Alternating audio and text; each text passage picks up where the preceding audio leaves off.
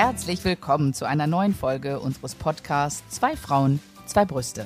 Wir sind der Podcast rund um das Thema Brustkrebs. Wir sprechen über unsere eigenen Erfahrungen und laden auch Gäste ein, die erzählen, was sie erlebt haben oder was ihr Fachgebiet ist, wo wir vielleicht nicht mitreden können. Was äh, es gibt, natürlich sind auch lustige Momente, Momente zu schmunzeln. Was wir aber auf gar keinen Fall möchten, ist die Krankheit auf irgendeine Weise zu bagatellisieren. Ach Alex, wenn es nicht so traurig wäre, wir reiten heute so ein bisschen wieder auf dem Thema rum, das sich gar nicht so in der körperlichen Gesundheit befindet, sondern so im allgemein organisatorischen mit, sage ich jetzt mal. Und ähm, ich freue mich sehr, dass wir zu diesem Thema, ich sage jetzt einfach mal, vielleicht könnte das Thema sein, es gibt nichts, was es nicht gibt. Dana eingeladen haben. Äh, Dana ist Juristin und äh, unterstützt uns heute mit gar nicht so trockenen Themen, wie man vielleicht vom Fachgebiet in erster Linie erwarten würde. Dana, wir freuen uns sehr, dass wir uns äh, hier das erste Mal tatsächlich in einer Dreierrunde auch im Gespräch befinden. Herzlich willkommen bei uns. Hallo Paula, hallo Alex. Ich freue mich. Ja, wir freuen uns auch. Dana, magst du ganz kurz erzählen, wer du bist? Und dann ja. gehen wir danach ein bisschen auf das Thema ein. Das ergibt ja, sich dann so quasi schon ein bisschen. Sehr gerne. Ähm, ich bin Dana, ich wohne in der Nähe von Leipzig, bin 40 Jahre alt und habe eine siebenjährige Tochter. 2016 bin ich an Brustkrebs erkrankt. In meiner linken Brust hatte ich drei Tumoren. Der war hormonpositiv äh, und HER2 neu positiv. Das sind so Rezeptoren, die ihr ja schon mal erklärt habt. Und ich habe das ganze Programm durchgelaufen. Also bei mir war noch, ähm, ich war noch High Risk. Ich hatte Lymphknotenbefall. Meine Lymphknoten wurden gestanzt. Also bei dieser Gewebeprobe mhm. war auch äh, in den Lymphknoten ähm, Krebszellen vorhanden. Und deswegen habe ich eine dosisdichte und dosisintensive Chemotherapie machen müssen. Ähm, und danach eine OP. Ich hatte eine subkutane Mastektomie beidseitig, weil ich noch so eine Genmutation, die damals noch so nicht äh, ganz erforscht war, die hieß PALP2, ähm, hatte. Und, also die heißt auch noch so. Ähm, und dann hatte ich Bestrahlung. Vor meinem Leben, vor meinem Krebsleben, vor meinem ungewollten Ausflug in diese Welt war ich äh, lange Jahre als Rechtsanwältin tätig nach meiner Diagnose ähm, habe ich aus Gründen, wie Paula immer so schön sagt, ähm, in den öffentlichen Dienst gewechselt und bin dort jetzt Juristin bei einer obersten Landesbehörde. Ja, sehr spannend. ja, es ist ja bei vielen so, dass sich das Leben einfach auch ein bisschen ändert durch so eine Diagnose und äh, man verschiedene Einblicke auch ähm, erhält. Und ich glaube, dass, äh, was bei dir das Spannende ist, dass du eben als Juristin ja nochmal so einen anderen Background mitbringst äh, hm. um, und aus einem anderen Blickwinkel die einzelnen Geschichten äh, dir anschaust, die äh, von denen du hörst oder oder erzähl doch vielleicht, wie kommst du mit so Geschichten in äh, Berührung? Ich weiß, wir hatten mal äh, miteinander ja. zu tun, das erzähle ich ganz gerne jetzt. Und so hatte ich nämlich ähm, einen, einen juristischen Fall und äh, das hatte ich darüber erzählt äh, auf den sozialen Medien und sofort hat mich die Dana kontaktiert und gesagt, lass dir das nicht gefallen. Gib mir mal die Sachen, ich gucke mir das an. Da musste, da musste klagen. Und das habe ich dann auch gemacht. Also da, du bist da wirklich mit sehr viel Eifer und Herzblut dabei. Ähm, erzähl doch mal, wie du mit Leuten, sind es nur die sozialen Medien, die dich verbinden mit anderen Krebspatienten und ihren rechtlichen Problemen? Baustellen? Ja. Baustellen. Ja, also ähm, ich klinge ja so wie ein kleiner Wachhund. Ähm, Wenn es um Ungerechtigkeit geht, kann ich nicht anders. Dann brodelt es in mir. Angefangen hat es bei mir, ich habe selber vier ähm, Baustellen juristischer Art. Trotz Juristin konnte ich die nicht selber machen. Ähm, äh, mir wurden zum Beispiel nach einem Jahr wurde mir, bekam ich einen Anruf von der Krankenkasse wegen eines Fehlers müsste ich jetzt knapp 20.000 Euro Krankengeld zurückzahlen. Ich habe äh, Probleme mit dem Finanzamt gehabt. Ähm, ich habe Sozialrechtsstreit. Also ich hatte äh, das, die komplette Bandbreite und meine Mama meinte immer, äh, du als Juristin, wenn das bei dir schon so gehäuft aufkommt und du das ja eigentlich gelernt hast, selber zu klären, was machen denn dann die anderen? Was, wie, wie, wie gehen die anderen, die zu schwach sind, die das nicht verstehen. Diese ganze äh, Juristensprache ist ja auch eine eigene Sprache.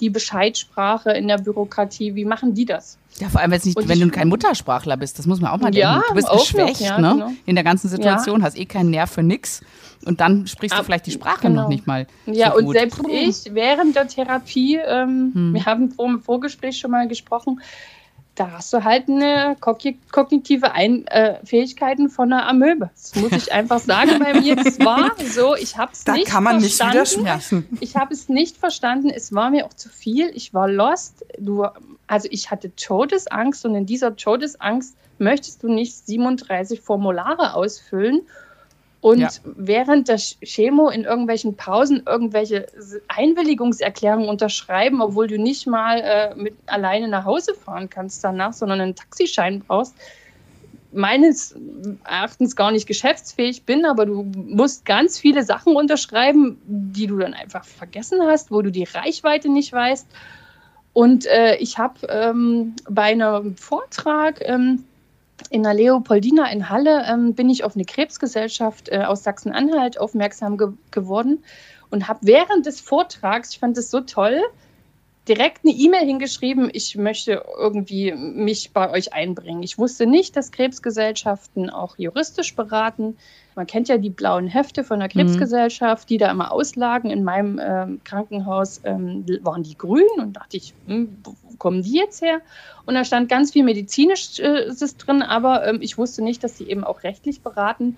Und ähm, so, dass ich seit einigen Jahren ähm, äh, Sachverhalte geschickt bekomme über eine Mittelsperson. Also ich spreche nicht mit dem Patienten selber. Ich möchte ähm, das ein bisschen von mir weghalten, weil es einfach diesen objektiven Sachverstand beeinträchtigt, weil mich dann mhm. die Geschichten so sehr fangen. Die sperren mich einem Denken und dann muss ich ein bisschen auf mich aufpassen. Und dann bekomme ich Geschichten geschildert und versuche durch äh, Urteile, die ich raussuche, durch Verfahren, die ich erkläre, durch äh, Sachen, wo ich darauf hinweise, hier, guck mal, das ist aber ein Bescheid, auch wenn er nicht so aussieht, einigen ähm, zu helfen und berate die nicht äh, direkt äh, eins zu eins, sondern immer über, über die Krebsgesellschaft gebe ich Tipps, wie man was besser machen kann. Ich schreibe, äh, die haben so eine Patientenzeitschrift, ähm, da schreibe ich, versuche ich juristische Sprache ähm, ein bisschen verständlicher rüberzubringen und versuche da irgendwie das, den, den Leuten einfach, dass sie wissen, hey, wenn ich äh, eine Therapie habe und äh, jetzt mich nicht auf diesen Bürokratiekram konzentrieren kann, was ich komplett unterschreibe, mir ging es genauso, mhm. dann ist da jemand da, der mir helfen könnte. Und die, zumindest äh, in der Krebsgesellschaft, wo ich im Ehrenamt tätig bin, die sind alle auch psychoonkologisch ausgebildet die wissen, äh, das ist ihr Handwerkszeug, die wissen, was sie fragen müssen und die wissen einfach, ähm, wie es den Leuten geht und ähm, die können das handeln. Und, also ähm, Dana, ist deine, deine Aufgabe jetzt eigentlich, also ich muss einfach mal dazu sagen, wir haben das ja auch ähm, oft oder wir haben auch oft äh, darüber berichtet. Wir haben das administrative Albträume genannt. Ja, ich habe die, die Folge sagst, gehört. Genau, du sagst auch als Juristin, selbst mir ist das passiert. Und auch im Austausch mit anderen Betroffenen stellen wir immer wieder fest, das ist überhaupt gar kein Einzelfall. Ne? Also weil man sich auf einem Gebiet ähm, befindet, wo man, das man strukturell gar nicht kennt, wo man die Sprache nicht kennt, wo man Fristen, Abläufe nicht ja. kennt, wo man nicht versteht, wie die einzelnen Institutionen äh, ineinander greifen und wie man denen zuarbeiten soll. Das ist aber unser Job offensichtlich, also als ja. Patient. Ähm, bist du sowas, kann man sowas sagen wie, du bist ein bisschen der Übersetzer? Also du, du machst diese mh, Abläufe und Strukturen vielleicht für Patienten sichtbarer, zugänglicher, ja. niedrigschwelliger? Ja, also ich versuche schon mhm. zu helfen, ähm, äh, wo ich kann. Normalerweise würde ich jedem empfehlen, einfach aus Berufskrankheit, nimm dir halt einen Anwalt. Ähm, mhm. Viele scheuen immer noch vor Anwalt, der Alex habe ich es auch geraten, äh, zurück, weil man erstens nicht weiß, wie teuer ist das jetzt. Mhm will man intime Sachen, ich finde, eine Brustkrebserkrankung ist intim, ähm, will man das einem Anwalt äh, nach dem allgemeinen Verständnis äh, irgendwie sagen?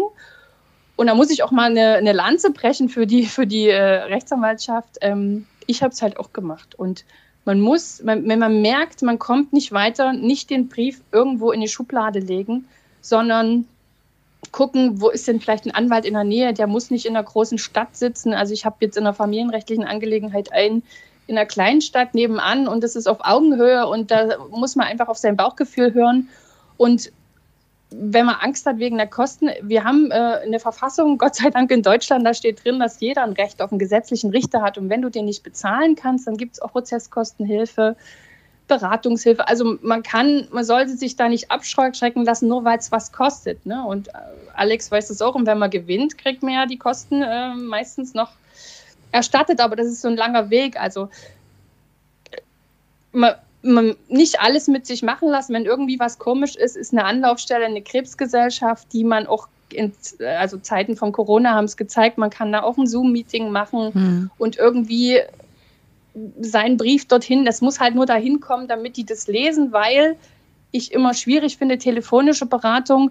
Der Patient weiß ja gar nicht, was er fragen soll. Der versteht mhm. dieses Schreiben ja gar nicht. Der weiß ja überhaupt nicht, was da ist. Ich hatte mhm. ganz viele Fälle, das, äh, wir gehen mal bestimmt, ich gebe euch dann noch ein paar Beispiele, wo man das nicht erkennen konnte, wo selbst ich geguckt habe, ja, ach krass, das ist jetzt hier ein Bescheid. Äh, mhm. So unfassbar. Also äh, einfach, ich will einfach, dass die Leute wissen, wenn ich nicht weiter weiß, es gibt die Anwaltschaft und es gibt halt auch Krebsgesellschaften und äh, wendet euch dahin und die sind wirklich äh, eine super Anlaufstelle. Das kostet nichts.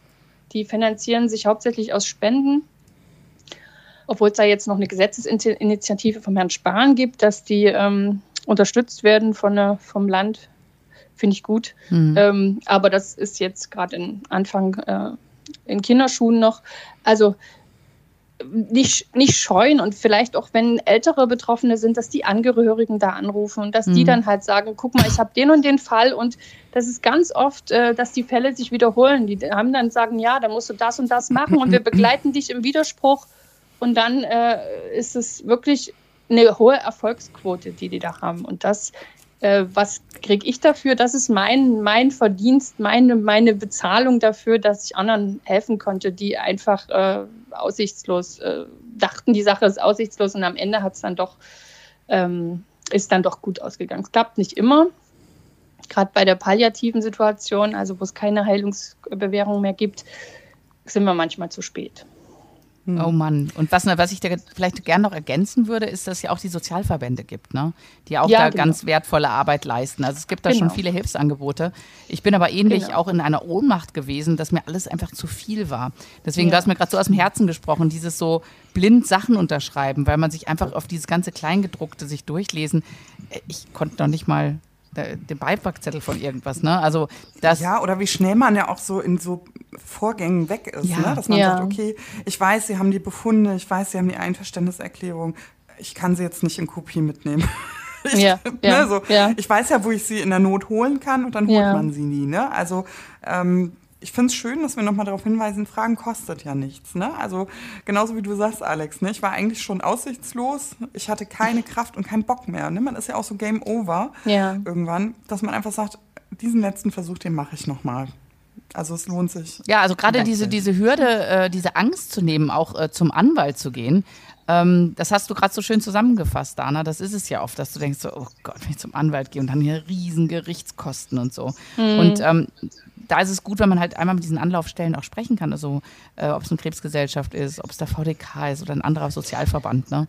Das, äh, die dann auch meistens ihre Anwälte haben, die ja. wirklich Empathie empfinden können. Äh, ist ja nicht jedem mhm. Gott gegeben. Und ähm, äh, die dann auch sagen, zu dem kannst du gehen und mit dem kannst du dich dann äh, einfach öffnen. Und das ist dieses Schlimme ist, da, was Krebs für finanzielle äh, äh, Folgen hat. Also das kann man kaum abschätzen. Ich sage immer für, ähm, ich habe mich früher, also ganz lange mit Insolvenzrecht beschäftigt. Für die äh, Insolventen oder äh, illiquiden ähm, Bürger gibt es eine Schuldnerberatung mhm. und die werden da durchgeführt. Insolvenz ist kein Makel. Ich finde das gut, dass irgendwann, wenn man nicht mehr weiter weiß, dass man sich dann um Verfahren kümmert. Und das haben wir nicht. Wir müssen uns, wir sollen uns auf eine Therapie konzentrieren. Äh, Nochmal, also ich komme äh, wirklich, in der du Todesangst hast, wo du nicht weißt, was es mit dir macht. Und dann sollst du dann äh, dich klonen und dann noch diesen ganzen Bürokratiekram nebenbei machen. Und das finde ich, äh, das, das ist unmenschlich, das, das, das schafft man nicht. Also das, ihr hattet neulich eine Folge mit der Anja, die war auch Juristin, die mhm. hat immer gesagt, ja, und dann habe ich das durchdiskutiert und dann habe ich das und dann einfach tun. Das super, kann ich nicht. Kann, ich kenne auch ganz äh, niemand, der, ähm, den man so kennenlernt durch die Therapie, der hat gesagt, das ist einfach irgendwie, das macht mir nichts aus. Mhm. Ich selbst, ich konnte es nicht und ähm, so wird es den meisten gehen. Und dann man, man soll nicht, ich will halt einfach den Leuten sagen, verzweifelt nicht. Es gibt, es gibt da draußen Leute, die euch helfen, die da sind, die, die, die nur ihre Arbeit für euch machen und ähm, nehmt es an, versucht wirklich diese Hilfe anzunehmen. Ihr müsst auf, euch auf eure Therapie konzentrieren. Das ist schon alles schwer genug und äh, versucht die Bürokratie, schafft euch eine Basis, versucht die abzugeben. Und da sind auch Angehörige meistens mit überfordert weil die eben, wenn die jetzt auch nicht ausgebildete Juristen sind, eben viele Sachen nicht äh, wissen. Du hast eben gesagt, du also, wolltest äh, konkrete Beispiele nennen. Das ist ja. ein bisschen theoretisch, was wir alles so erzählt ja. haben. Äh, ohne ja. Namen zu nennen, äh, genau. wäre ich doch mal gespannt, wenn du uns mal so ein aus dem Nähkästchen ein bisschen plauderst. Also mich, mich hat das so ein bisschen, als ich mich auf die Folge vorbereitet habe, kennt ihr diese Crime-Podcasts? Ja. ja. So Crime, also höre ich ja, ich liebe ja Crime-Podcasts und da erzählen immer ähm, Menschen so bestimmte Fälle. Ja. Und irgendwie kam mir das auch so vor wie ein Crime-Podcast. also es ist jetzt vielleicht ein bisschen weit hergeholt, aber es gibt ja nichts, was es nicht gibt. Und ich würde, ich wäre auch echt happy, ja. wenn du uns so einen Einblick unter Wahrung natürlich von natürlich. Identitäten ja, ja, und so weiter und so fort, das ist ja völlig klar. Ähm, ob du uns so einen Einblick geben kannst, was sind so, was ist so eine, eine markante Challenge gewesen und wie konnte man die Person retten? Also das war das ist ja irgendwie auch so eine Basiszusatzinfo, die wir hier brauchen. Also dass es immer gut ausgeht, kann ich nicht versprechen. Also ich habe äh, mir ich habe mir Gedanken gemacht natürlich in der Vorbereitung, habe einfach mal ein paar Fälle rausgesucht und muss wirklich noch mal zu Eingangs sagen, ich berate die nicht eins zu eins, ich berate, mhm. wie du schon gesagt hast, Paula, zu abstrakten Sachverhalten, die, was man äh, in so einem Fall machen könnte. Ich hatte zum Beispiel einen, dann schrieb mich meine Vermittlerin da bei der Krebsgesellschaft an und sie hat einen Patienten, der hatte ein Karzinom irgendwo im Gesichtsmund, Zungen irgendwie Bereich. Da gibt, es gibt ja, wie gesagt, nichts, was es nicht gibt. Mhm. Und hatte von seiner ähm, Krankenkasse eine Kopfbestrahlung ähm, bezahlt bekommen. Mhm. Und durch diese Kopfbestrahlung sind ihm äh, innerhalb von ein paar Wochen sämtliche, also fast sämtliche Zähne ausgefallen. Oh Gott. Mhm. Und er wollte jetzt natürlich einen Zahnersatz haben. Und natürlich. die Kasse hat natürlich abgelehnt. Die hat zu ihm gesagt, beweise du doch mal bitte, dass die Bestrahlung überhaupt notwendig war. Das erinnert mich ein bisschen an, an, an dich, Paula, ähm, äh, als du äh, nachweisen solltest, dass du eine Ablatio hattest. Und dann habe ich eben äh, die Rechtsprechung gewälzt und da gibt es halt so eine so eine Kataloge, Entschuldigung, ich bin ein bisschen angeschlagen, ähm, so eine Kataloge, wo eben steht, was notwendig ist und was nicht. Und ähm, die, die Patienten fallen vom Glauben ab. Also die sind, äh, du musst erst einmal damit klarkommen, dass deine Zähne ausfallen. Also du denkst, du hast den Krebs jetzt geschafft und jetzt hast du keine Zähne mehr und dann sollst du das nicht ersetzt bekommen. Das ist eine gut, die ist gut und ausgegangen. Ganz ehrlich, ne, brauchen wir nicht yes. drüber sprechen. Zähne sind unfassbar teuer. Ja. Ja. Also wenn jemandem alle Zähne rausfallen, boah. Ja, vor allem, also, also, also vom Schmerz, ne, vom körperlichen Schmerz. Das ist ja auch ein, das ist ja, du kannst ja auch nicht sprechen ohne Zähne. Du kannst, also ja, du bist du ja wirklich nicht nur entstellt äußerlich, du kannst nichts mehr essen, du kannst nicht richtig ja. sprechen. Das ist ja, also das ist oberübelst. Und wenn ich dann denke, das ist, ja, seien Sie doch froh, Sie sind am Leben. Das ist doch okay genau. mit den Zähnen. Was, wer braucht denn die schon? Also, und das kommt noch der Schamfaktor dazu. Ne? Also man kann ja selber mal irgendwie, wenn man Spinatplatz zwischen dem Zahn hat, ist man ja schon mhm. peinlich berührt. Und dass er überhaupt dann äh, diesen Weg geschafft hat äh, zur Krebsgesellschaft und zu sagen, hier, das und so und so sieht's aus. Ähm, ich, ich weiß nicht mehr, was ich machen soll. Ähm, und am Ende hat er seine, sein Gebiss bekommen. Also das war eine gute Geschichte. Die ist gut ausgegangen, aber das hat einiges an auch bösen Schreiben äh, gekostet. Und wie lange da, wie lange, das wollte ich gerade fragen, wie lange, das wollte ich gerade fragen. Wie, wie, lange verzögert sich, weil da, da haben ja auch viele Leute eine Hemmschwelle vor, ne? Also, dass sie einfach sagen, dass Vorgänge sich so elendig lange ziehen auch, ne? Ähm, war das jetzt schnell klärbar? Das war Fall, relativ oder? schnell klärbar, weil okay. ich dann schon immer sage, dann musst du mit der juristischen Keule kommen, dann musst du sagen, dann mache ich so ein, es gibt so ein einstweiliges Verfahren, da musst du mhm. das halt vorher klären lassen und es reicht komischerweise äh, wenn, man das, wenn man das als Patient selber schreibt, irgendwie immer nie. Aber sobald da ein Briefkopf von, einer, von einem Anwalt äh, oder einer Kanzlei, wo du die so viele Mitglieder haben, wo du noch die Seite rumdrehen musst und es geht noch weiter, ähm, äh, sobald dann es geht's. kommt, dann geht's irgendwie. Und mhm. damit kalkulieren die Krankenkassen. Und das, also mein subjektives mhm. Empfinden. Nicht, nicht nur die ähm, Krankenkassen. Das, ja, äh, aber in dem Fall, ja. Also, ich meine, entschuldige mal bitte, aber lauf mal bitte äh, voll bestrahlt. Also wir wissen ja alle, dass das auch äh, unangenehm verbunden ist und auch Nebenwirkungen hat, ja, und bestimmt die ganze Krebsbehandlung auch. Steh da mal ohne Zähne. Da ist doch jeder Tag einfach ziemlich ja. lang verstrichen, ja. ne? Ja. Also Subjektiv, jein. Ja, ich habe mir auch gerade gedacht, wie, bis alle Kollegen aus dem Urlaub kommen. Ja, ja. Mhm. Und ich meine, der muss ja in der ganzen Zeit, äh, muss der ja ohne Zähne rumgelaufen sein, während äh, ihr euch da eingesetzt habt. Ja, also es ging Was? relativ schnell, Gott sei Dank. Das war mir auch ähm, mhm. Äh, ein großes Thema. Ein ganz großes Thema, jeder zweite Beratungsfall ist, ähm, da muss ich jetzt einen Paragraphen nennen. ähm, ich habe ein bisschen drauf gewartet, Dana. ähm, ja, ich kann nicht, ich, ich lieb's.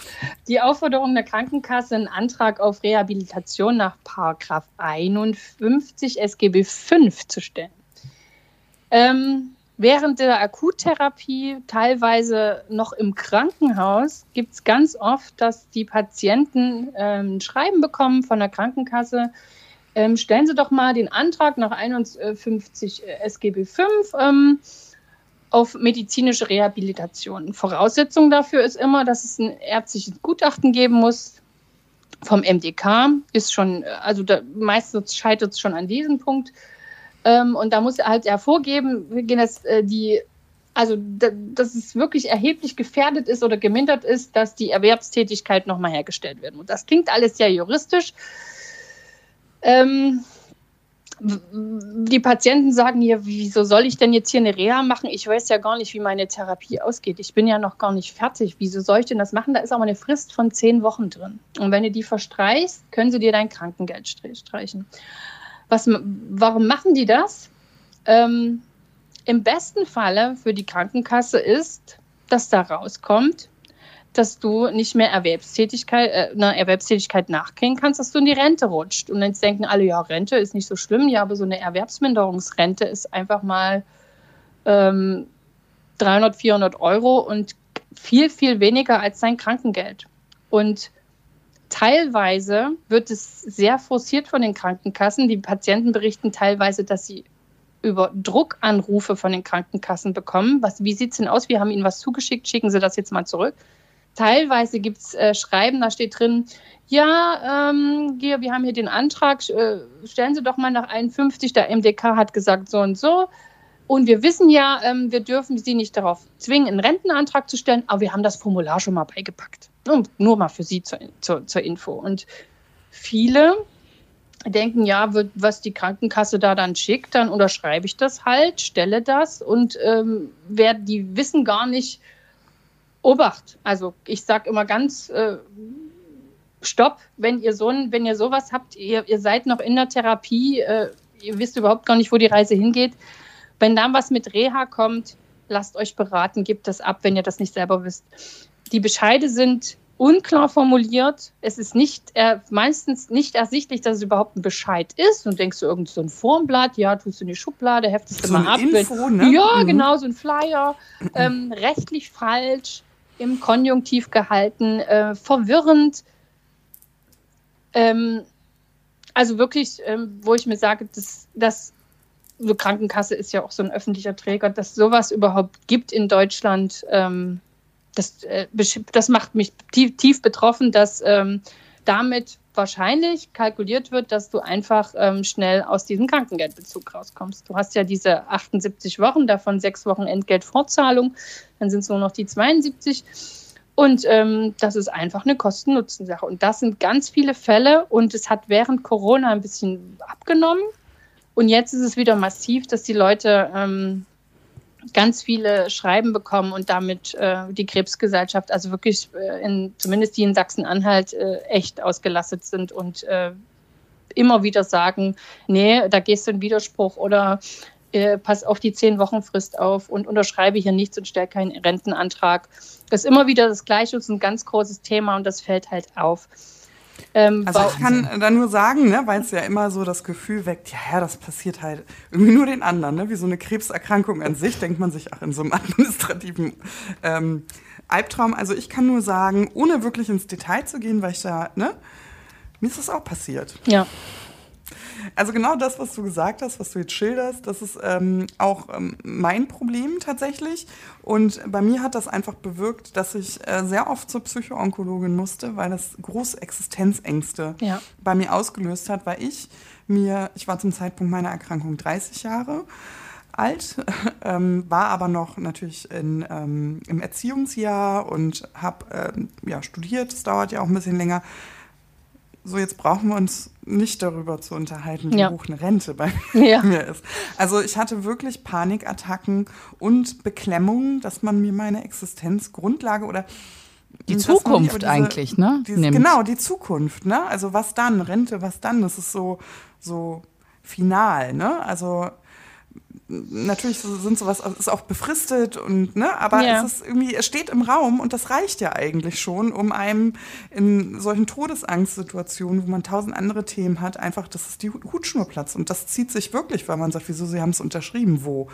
Äh, ja. Ich habe nichts unterschrieben, ne? Und man, also ich kann nur sagen, das kann auch einen Rattenschwanz ziehen und es lohnt sich da wirklich auch juristische ähm, Hilfe in Anspruch mhm. zu nehmen, muss man einfach sagen. Einige sagen, ist ja nicht so schlimm, stelle ich halt ja schon meinen Reha-Antrag. Äh, was ist denn, wo ist denn jetzt hier das Problem und wie kommt ihr überhaupt auf Rente? Es gibt halt so ein Paragraphen noch, äh, den 116 im SGB 6, da steht halt drin, wenn in dieser Reha rauskommt, zum Beispiel, wenn du die zu früh machst während deiner Akuttherapie, dass ähm, die nicht erfolgreich war oder dass irgendwas dazwischen gekommen ist, dann können die diesen Antrag, den du ja ein, auf Reha, dass du wieder am Arbeitsleben teilnimmst, von Amts wegen um, mhm. umdeuten in den Rentenantrag. Als Rentenantrag. Und du weißt nicht, ich weiß nicht, ja. wie es bei euch war, habt ihr ähm, mhm. nach der Reha äh, den Bescheid direkt bekommen, äh, was da, seid ihr arbeitsfähig oder so, habt ihr den ausgehändigt bekommen? Viele kriegen ja, das erst über ihren, über ihren Hausarzt mit und fallen dann aus allen Wolken, dass da drin dann steht, ähm, nee, also das mit den, also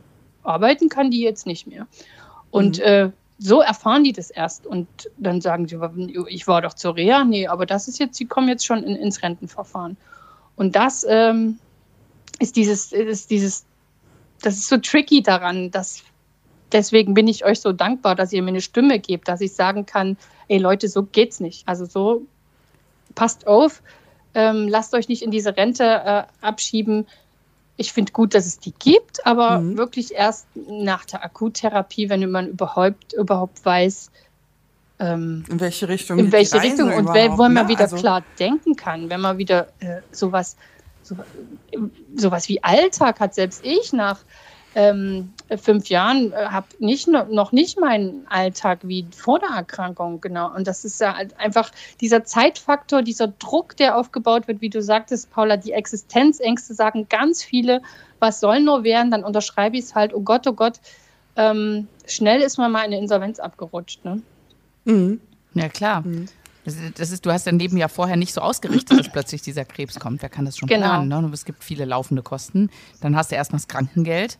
Und da wird es eh schon alles total eng. Und wenn dann noch sowas, mhm. äh, du dann plötzlich in so eine Rente rutscht, das darf man gar nicht vorstellen. Also, ähm. ich kann ja auch mal zur Abwechslung mal so einen Fall, der hat, den hat habe ich jetzt erst kürzlich. Ist auch wirklich nicht juristisch, ne? So ein Amateurfall jetzt. Aber ich finde es auch so krass. Das ist auch so ein typisches Beispiel. Also ich kann das natürlich nicht mit äh, Paragraphen untermauern, aber es geht um eine Frau. Ich komme mir gerade vor äh, wie in dem, dem Crime-Podcast der Krebswelt. das ist echt, ja, aber das ist, aber das ist spannend. Das können wir ruhig nochmal machen. Ich ja schon in der, genau, das habe ich schon in der Vorbereitung gesagt. Ja, ne? wollen also wir nicht noch einen machen? So, da, das ja, machen wir. Dann machen wir echt nochmal. Wir recherchieren ja. nochmal. Und dann ziehen wir, dann brauchen wir auch so ein bisschen so, so Musik, ja. weißt du, so eine ja. Spannungsmusik. Ja, ja. Die, die, die. Genau, wenn dann diese, dieser Fixpunkt Singst mit Dana ein, und ihren Paula? True Crime Stories kommt. Also ich erzähle mal, ne? Ja. weil ich bin da auch aus allen Wolken gefallen, weil wie gesagt, ne, es gibt nichts, was es nicht gibt und ich war echt ehrlich gesagt total schockiert. Und zwar geht es um ein ähm, Schwerbehindertenverfahren, sage ich jetzt mal. Also es ähm, ist eine Patientin, die fünf Jahre sind um und sie sollte ihren äh, Antrag auf Schwerbehinderung ähm, nochmal verlängern. So. Und äh, man wird runtergestuft. Also man verliert diesen Schwerbehindertenstatus und sie wurde, glaube ich, auf ähm, 30, wie sagt man das denn? Man sagt Grad, man, Prozent. man sagt Grad, Grad, Grad, der Ja. Prozent, nicht Grad der genau, Behinderung. Grad der Behinderung ähm, runtergestuft wegen der äh, Folgeschäden. Und sie sagte dann so, äh, Moment mal, sie ist abladiert auf einer Mhm. Seite. Ne? Und dafür gibt es nur, nur in Anführungsstrichen diese 30 Grad Mhm. der Behinderung. Aber sie sagte, ich habe eine Sache, die habt ihr überhaupt nicht berücksichtigt. Mhm. Ich habe einen aktiven Kinderwunsch und ich bin gar nicht fruchtbar. Ja. Und dann sagte, sagte, der, sagte der Amtsarzt, das hat hier überhaupt gar keine Ja. Relevanz. Ja. Bei Männern ist es so, Mhm. dass die Entfernung eines Hodens aufgrund dieser Zeugungsfähigkeit viel mehr Grad der Behinderung gibt. Mhm. Und das ist doch echt ein Unding. Ja. Ich habe mich darüber so Boah. geärgert. Ja. Ist das so, Dana? Oder ist es, habe ich mich Ich- da so da würde ich wieder- weißt du jetzt wahrscheinlich, Das gleiche sagen, wie ich immer Alex sage, klagt es ein.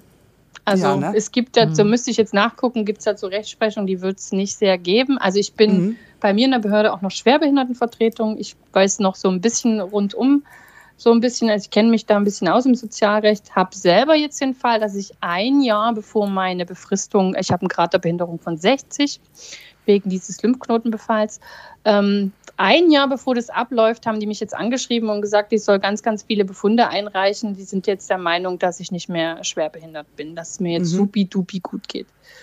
Ähm, was es nicht geht, aber das fand ich halt auch ähm, wieder, wieder so ein bürokratischer Akt. Da hast du wieder Mhm. einen Riesenstapel hingeschickt und das musst du ja erstmal bekommen von deinen Ärzten. Du musst ja erstmal sagen, so und so, äh, mir geht's echt nicht gut und dann äh, reicht halt nicht ein Arzt. Ähm, ja, ähm, das gibt noch so Rechtsprechung, aber das Gute ist, dass äh, ähm, ganz viele Gerichte auch unterschiedliche Rechtsprechungen haben. Und das eine Gericht in dem einen Bundesland sieht so, das andere Gericht sieht so.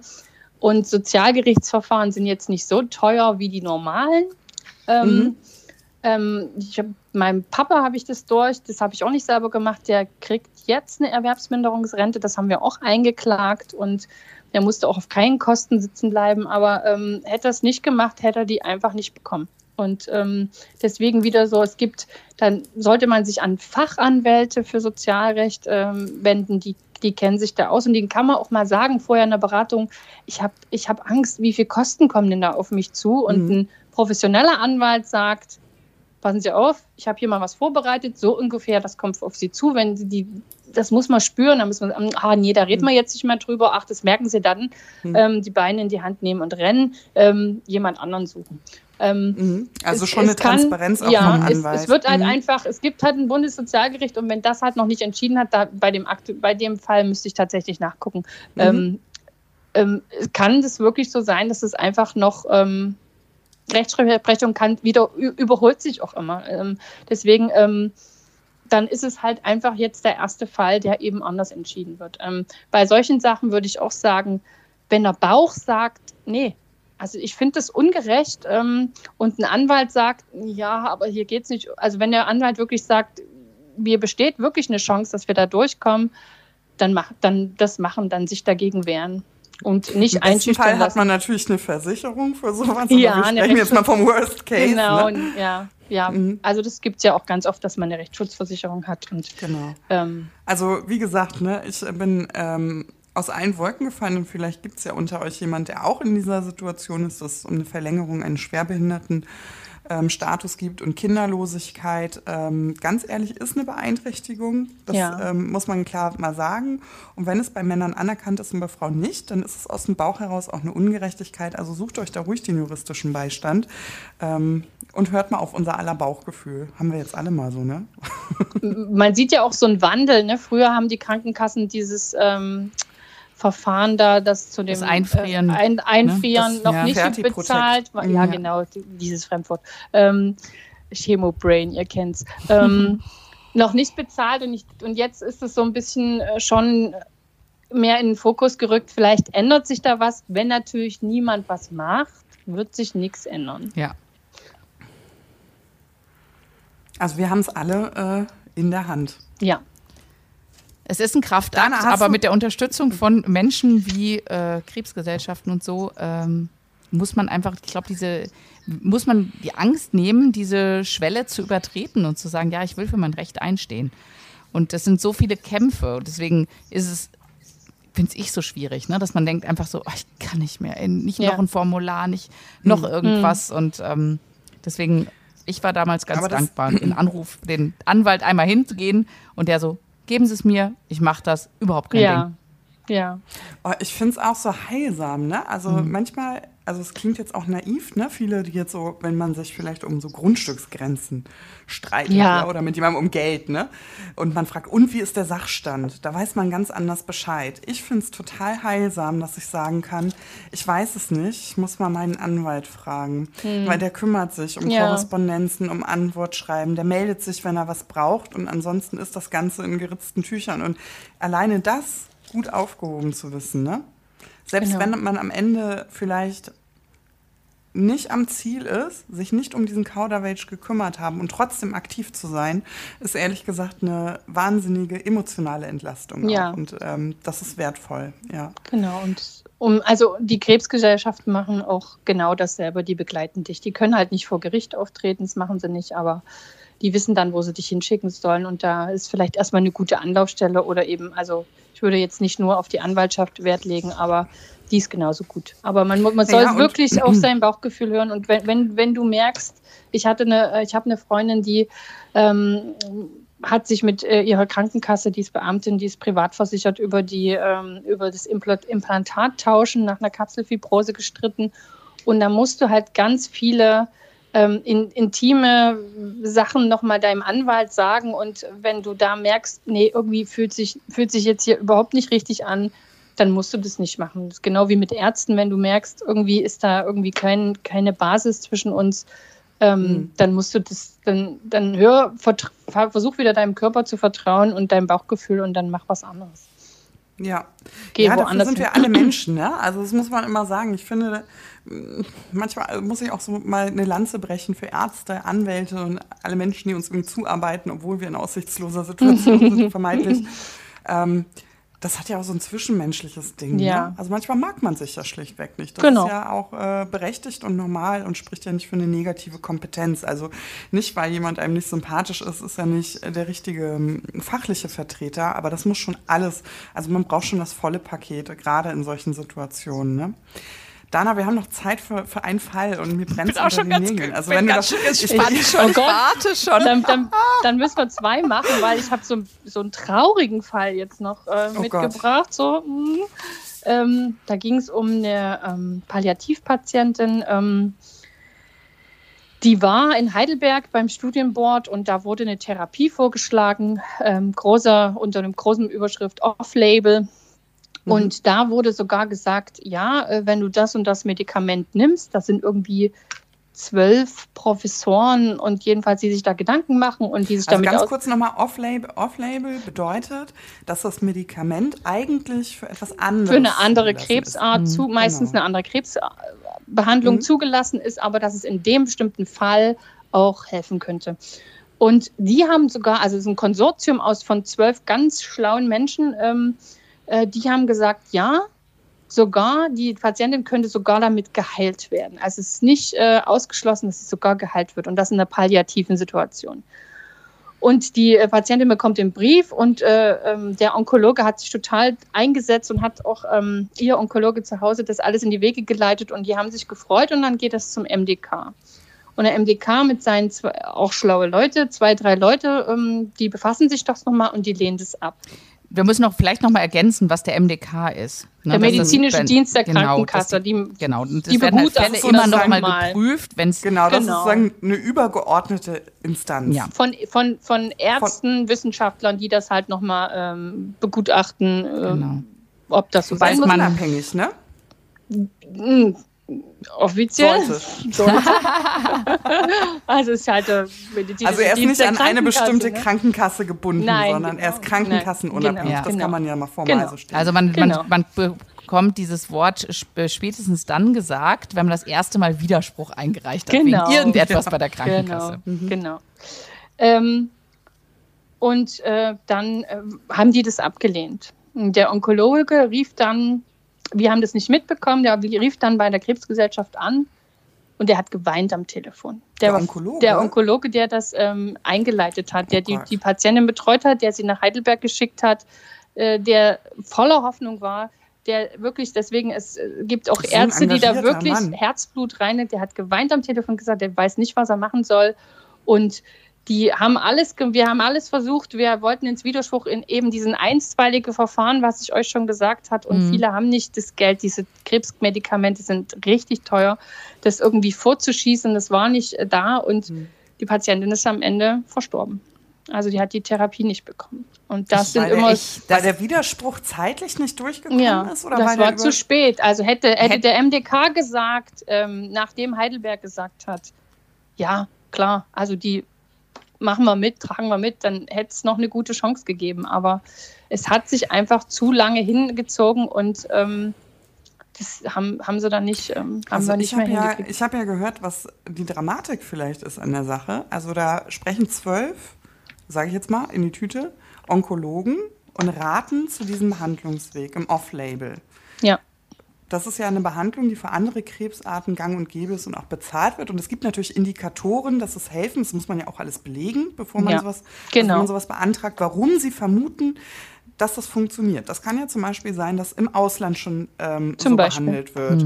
Oder zum Beispiel, dass die Tumorsensitivität darauf anspricht und man deswegen vermutet. Also es wird ja schon belegt.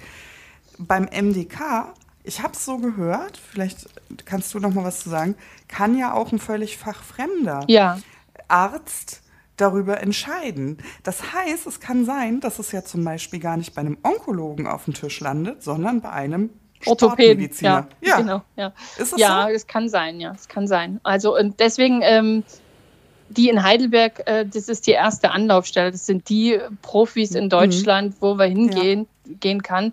Und das dann noch in Frage zu stellen, das war, ich bin selber keine Medizinerin. Das vielleicht war es auch eine Fehlentscheidung, aber ähm, die Wahrscheinlichkeit ist schon also ziemlich gering. Also ich hätte es gern, sie hätte es zumindest, dass es versucht hätte. Versucht. Weißt ja. du?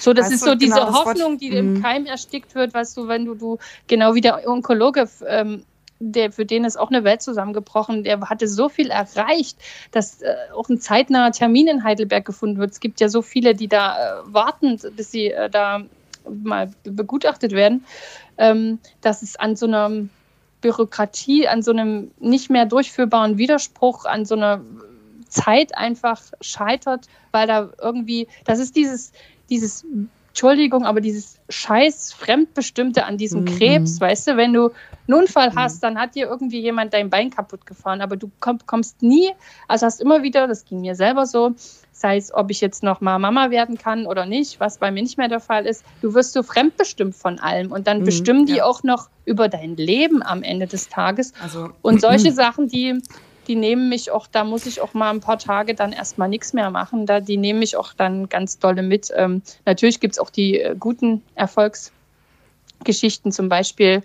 Äh, ich will an, in eine, in eine Reha-Klinik und die bieten die, mir irgendwie eine Gurkenklinik an und ich möchte aber zum Beispiel was mit Naturmedizin oder vielleicht mal ans Meer, äh, dann helfen die auch bei der Formulierung. Das ist auch nochmal sowas, wo du sagst, hier hast du ein Erfolgserlebnis und dann reißen dich aber diese krassen Sachen, wenn es die Patienten Mhm. dann nicht schaffen, ganz dolle runter. Und deswegen ähm, habe ich für mich beschlossen, die nicht alle persönlich kennenzulernen, weil das, Das ist ist einfach wahrscheinlich das, ähm, gut, dass du dich da ein bisschen krass. distanzierst auch ja. davon. Ne? Weil also das braucht, das braucht man auch, weil man kann sich da gar nicht Nee. distanzieren. Man fühlt es ja. Ne? Ja, ich, du bist sofort, wenn einer das erzählt, du bist sofort ähm, mit, äh, wie, wie war das bei dir damals? Man empfindet Mhm. ja gleich. das so für der Verbundenheit ist ja sofort da. Ja. Ne? Was mir gerade also ich einfällt. ich- gef- ja. Sorry. Ich wollte gerade sagen, ich habe, ich, ich habe nämlich mich äh, vor ein paar Wochen mit einem Arzt äh, unterhalten über genau dieses Thema. Ne? Der äh, behandelt ähm, Hirntumore. Und er hat gesagt, das ist so oft, dass sie genau wissen, was dem, was dem Patienten hilft. Ne? Und das ist ja, da geht es ja. ja auch oft sehr, sehr um Zeit bei diesen Sachen. Und er sagt, er geht an die Decke, wenn er dann den, sagt, okay, wir, wir machen die und die Therapie, weil ich weiß nur, das bringt was. Und dann sagt aber der MDK, nee, die machen wir nicht, wir machen diese Standardtherapie. Genau. Diese, wo er genau sagt, ich weiß, dass die nichts bringt. Ich bin der Arzt. Und ähm, da, also schrecklich, wenn ich dran denke, also das wird mir jetzt so bewusst, ne, wenn das dann so hingezogen wird, auch noch über so ein Verfahren. Mhm. Und das ja jeder Tag, ne, dies, die, die Chance, und ich will da jetzt gar keine Absicht hinterstellen, aber ist es vielleicht sogar Kalkül dabei, wenn man denkt, wenn ich es lang genug herauszögere, vielleicht haben wir das Problem dann einfach bald nicht mehr.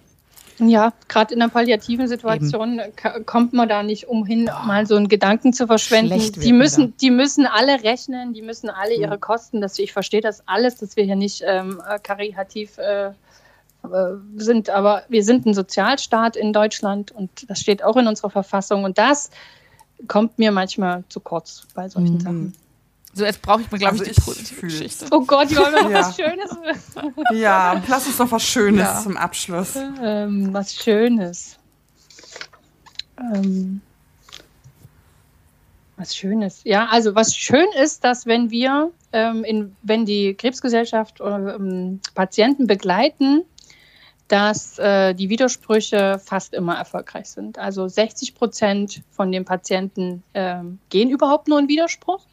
Und von diesen 60 Prozent ähm, sind vielleicht so 80, 90 Prozent erfolgreich. Und das ist schön. Das wäre vorher mhm. einfach, ähm, die hätten es halt nicht bekommen. Das wäre einfach ein, eine Einsparung gewesen. Ich hatte mal mit einer Redakteurin Kontakt von einem öffentlichen Rundfunksender und der hatte ich das mal so gesagt und die war ganz heiß und gesagt, oh, da machen wir eine Geschichte draus.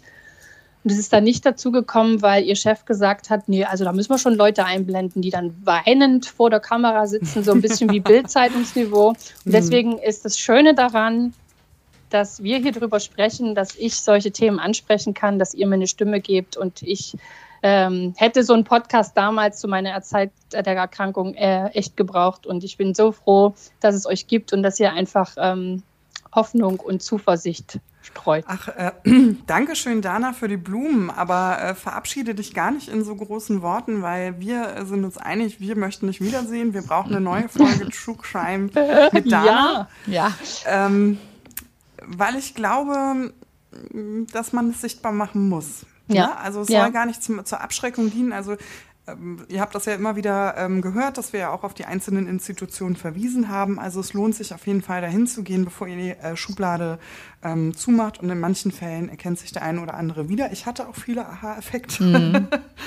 Und ähm, danke, dass du bei uns warst. Vielen Dank. Vielen Dank, dass, ihr, dass ich da sein durfte. Ja, war richtig schöne Folge mit dir, Dana. Und ich sehe da so eine Serie, so ein Feature. Weißt du, da gibt es doch auch immer so beim, bei so Sendungen, wenn dann so, ja, jetzt kommt hier die Promi-Expertin oder so und bei uns ja, kommt genau. die True Crime-Expertin. genau. Ich darf ich noch was sagen, noch ganz Aber kurz sehr, Alex, ganz, sehr, ganz sehr gerne. Es gibt natürlich auch Ärzte, die ganz toll sind, die auf Augenhöhe sind. Und da wollte ich mich bei meinen Ärzten bedanken, äh, dem Chefarzt Dr. Lansch und der Frau Oberärztin Frau Dr. Scholz aus Halle vom Elisabeth Krankenhaus und ich habe denen das schon oft geschrieben und gesagt, aber wenn alle Menschen so wären wie die, die Welt wäre eine bessere. Ich habe richtig Gänsehaut, oh. Dana, das ist, ist so schön. Auch. Also Grüße gehen auch von uns raus. Ja. Also ja. auch das ist wichtig. Man muss ja nicht immer meckern und klagen, Nein. sondern wenn Zeit für ein lobendes, freundliches ja. Wort ist, also da wird die Welt auch besser. Da glaube ich ganz fest dran. Ja. Super. Vielen Grüße Dank. gehen raus und bis zum nächsten Mal. Gut, vielen, tschüss. vielen Dank. Tschüss, Dana. Bleibt schön gesund. Tschüss. Ja, du auch. Danke, tschüss. Die Region Ahrweiler in Rheinland-Pfalz, die unter den Kennern für ihre Gastfreundschaft und Weinkultur bekannt ist, gelangte durch die Flut und die verheerenden Konsequenzen zu trauriger Berühmtheit. Jetzt gibt es natürlich da viele Winzer und Gastronomen, die wirklich alles verloren haben, weil was hat in diesen Fluten überlebt? Äh, die Weine sind davongespült worden, aber da sie ja gut verschlossen sind, äh, kann man sie natürlich noch trinken und diese Weine sind auch noch da. Jetzt ist es so, dass die geborgen worden sind und äh, natürlich kann man so eine Flasche, die so ein verschlammtes Label hat, jetzt nicht mehr im Supermarkt oder im Weinhandel verkaufen. Und deswegen hat sich das äh, Label Flutwein überlegt, äh, sie verkaufen genau die Flaschen so, wie sie sind und die ähm, Einnahmen kommen den Menschen vor Ort dann zur Hilfe beim Wiederaufbau. Genau, also mit dem Verkauf dieser geretteten Weine sollen die Wiederaufbauten unterstützt und die Menschen vor Ort finanziell ähm, geholfen werden.